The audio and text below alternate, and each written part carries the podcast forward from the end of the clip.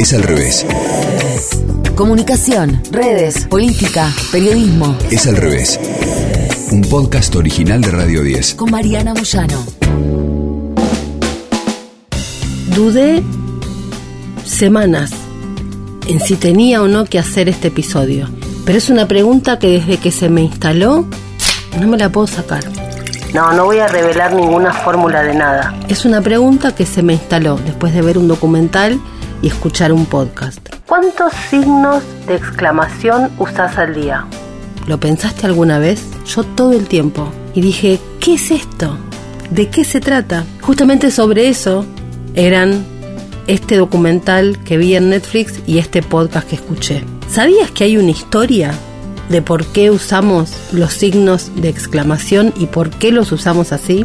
Se hizo un estudio mirando y estudiando correos electrónicos en 2006 que reveló que de la cantidad total de signos de exclamación en todos esos textos, el 73% eran usados por mujeres. Un estudio insólito, pero real. Y la verdad es que puedo dar fe que es así. Las mujeres lo usamos más. Supuestamente se trata de un intento de transmitir amabilidad, de no sonar terminante con el punto final. ¿Qué nos pasa con el signo de exclamación? Después de escuchar este podcast y esta serie, ver esta serie, dije, a ver, voy a tratar de analizar mi escritura, porque ahí es donde uno efectivamente lo ve. ¿Por qué uso tanto signo de exclamación si no estoy ni exaltada ni tan emocionada? ¿Por qué? ¿Por qué los hombres no? ¿Por qué lo hacemos? ¿Cómo y por qué usamos el signo de exclamación? Efectivamente es un signo que convierte lo que decimos en algo más amigable, pero el riesgo es que podemos quedar como demasiado intensos al punto de parecer que estamos gritando. Suavizan, pero pueden exagerar. Claro, es un intento por no ser cortante. Elaine, en Seinfeld, la conocimos como una gran fan de los signos de exclamación. Y de hecho, la dejaron por eso. Con el género cambia todo. Los hombres dijeron lo siguiente en los estudios que se hicieron a partir de este del 2006. Dicen que las mujeres, cuando usan esos signos de exclamación en un correo electrónico, quedan perfectamente profesionales. Pero si esos mismos hombres ven que un hombre usa esos mismos signos de exclamación, les parece inmaduro. ¿Por qué? En las mujeres queda amable y en los hombres queda inmaduro. El signo de exclamación es, sin dudas, el signo gráfico más importante de la cultura pop. Fíjate, hace un recorrido todo lo que hayas visto en gráfica y efectivamente no hay tanta cantidad de otro tipo de signos como los de exclamación. Sin embargo, es un signo confuso. Cuando te enseñan a escribir, te dicen que tenés derecho a un solo signo de exclamación en toda tu carrera. Por lo tanto, que lo uses con sabiduría. Así que lo que indican es que hay que reducirlo al mínimo posible, porque si no, parecemos adolescentes sobreexcitados. Es atroz, pero lo usamos todo el tiempo. La regla gramatical es clara. ¿Cuándo se usa signo de exclamación? Cuando tenemos una palabra que necesite exclamación. Pero por supuesto que no la cumplimos jamás. Es al revés. En el Renacimiento se sentía que la cultura estaba en decadencia, entonces había que recurrir al pasado para recuperar algún tipo de valor. Entre otras cosas se recurrió a Atenas y a la Roma antigua para mejorar el lenguaje por lo que estaba atravesando.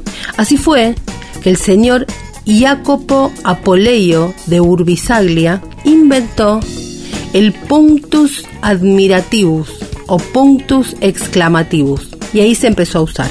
En el caso del idioma español, en 1700 lo volcaron al inicio. Y sobre lo que tiene que ver con la lengua sajona hay toda una discusión de cuándo se usó, cuándo no y por qué al principio no y demás. Es el signo más poderoso también, además de en la publicidad, en la escritura. En el libro Moby Dick hay 1683 signos de exclamación. Pero en El viejo y el mar de Hemingway hay solo uno. Porque ¿qué pasó? En 1920 este signo quedó pegado, muy asociado, extremadamente, exclamation mark, extremadamente asociado a la prensa amarilla y a las novelas de mujeres. Entonces se corrió. De hecho, Scott Fitzgerald en sus memorias lo que se cuenta es que no quería usarlos para nada, porque él decía que usar en exceso signos de exclamación es como reírse de su propio chiste. En los escritos me puse a pensar y pensar y pensar. Cuando escribo algo no uso signos de exclamación pero cuando estoy en redes sociales, cuando estoy en WhatsApp o cuando estoy en algún mail no demasiado formal, los uso todo el tiempo. ¿Por qué? Esa pregunta también recorrió no solamente mi cabeza, sino la historia de la publicidad.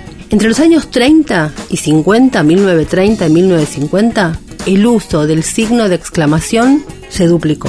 Y en ese contexto es que aparece otro signo más, el interro bang ese signo es hijo de un matrimonio, el matrimonio Specter.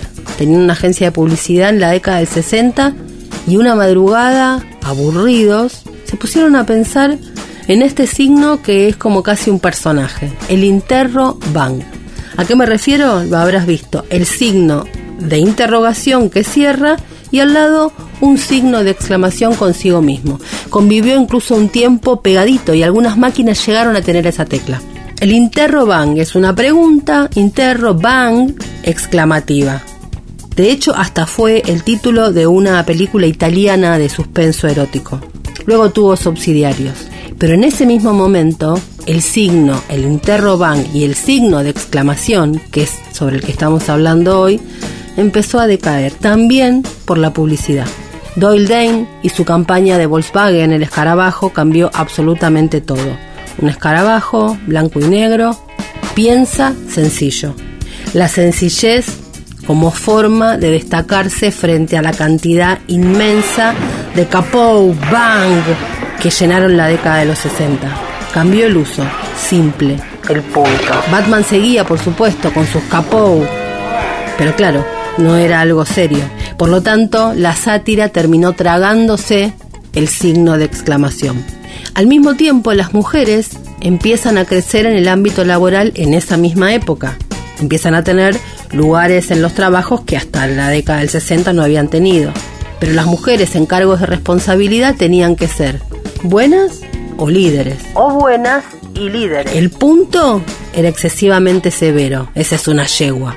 El signo de exclamación podía ser amable, pero excesivamente infantil no está como para tener este cargo de responsabilidad. Hoy de hecho tenemos esa misma duda cuando enviamos un mensaje. Yo te digo, ¿vamos al cine?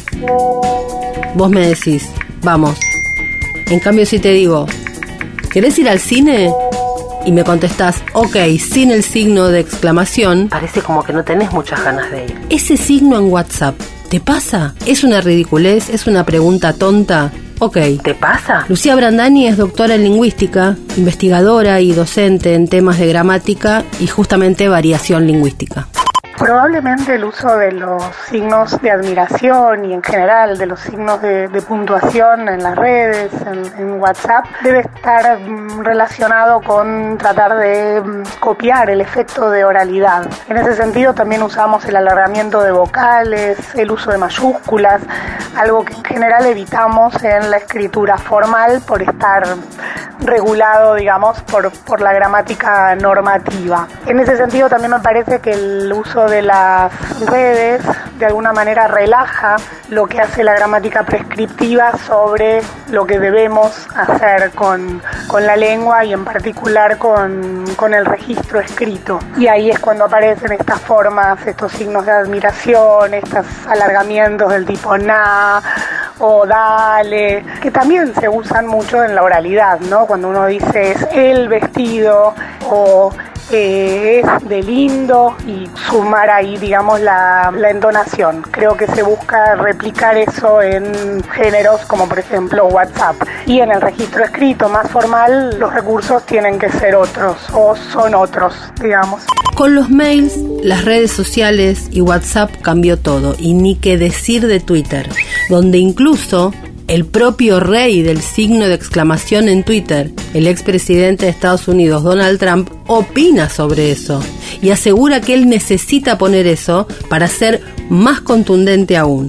En las redes sociales llegamos a usar 3, 4, 5, 6, infinita cantidad de signos de exclamación en una palabra. Es un modo nuevo de hablar que se ha trasladado incluso a los titulares de algunos medios de comunicación gráficos. Se amplificó como escritura de la época. Después tenemos los emojis y eso más o menos contempla lo que queremos decir como exclamación para acentuar lo que estamos queriendo decir, ni qué decir de los memes. Y hoy tenemos un signo argentino nacido en Twitter que a lo mejor lo conoces, que es el paréntesis que se abre y el signo de interrogación que cierra, que quiere decir esto que acabo de decir es sarcasmo, no es literal. Es apenas un signo, pero desde que me puse a pensar en eso, cuido cuándo lo uso y por qué.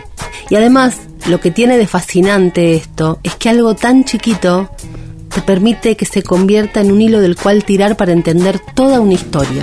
¿Vos ¿Cuántos signos de exclamación usas por día? Escuchaste Es al revés.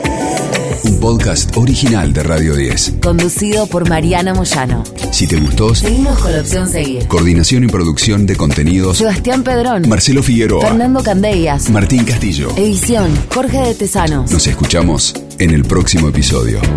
Es al revés.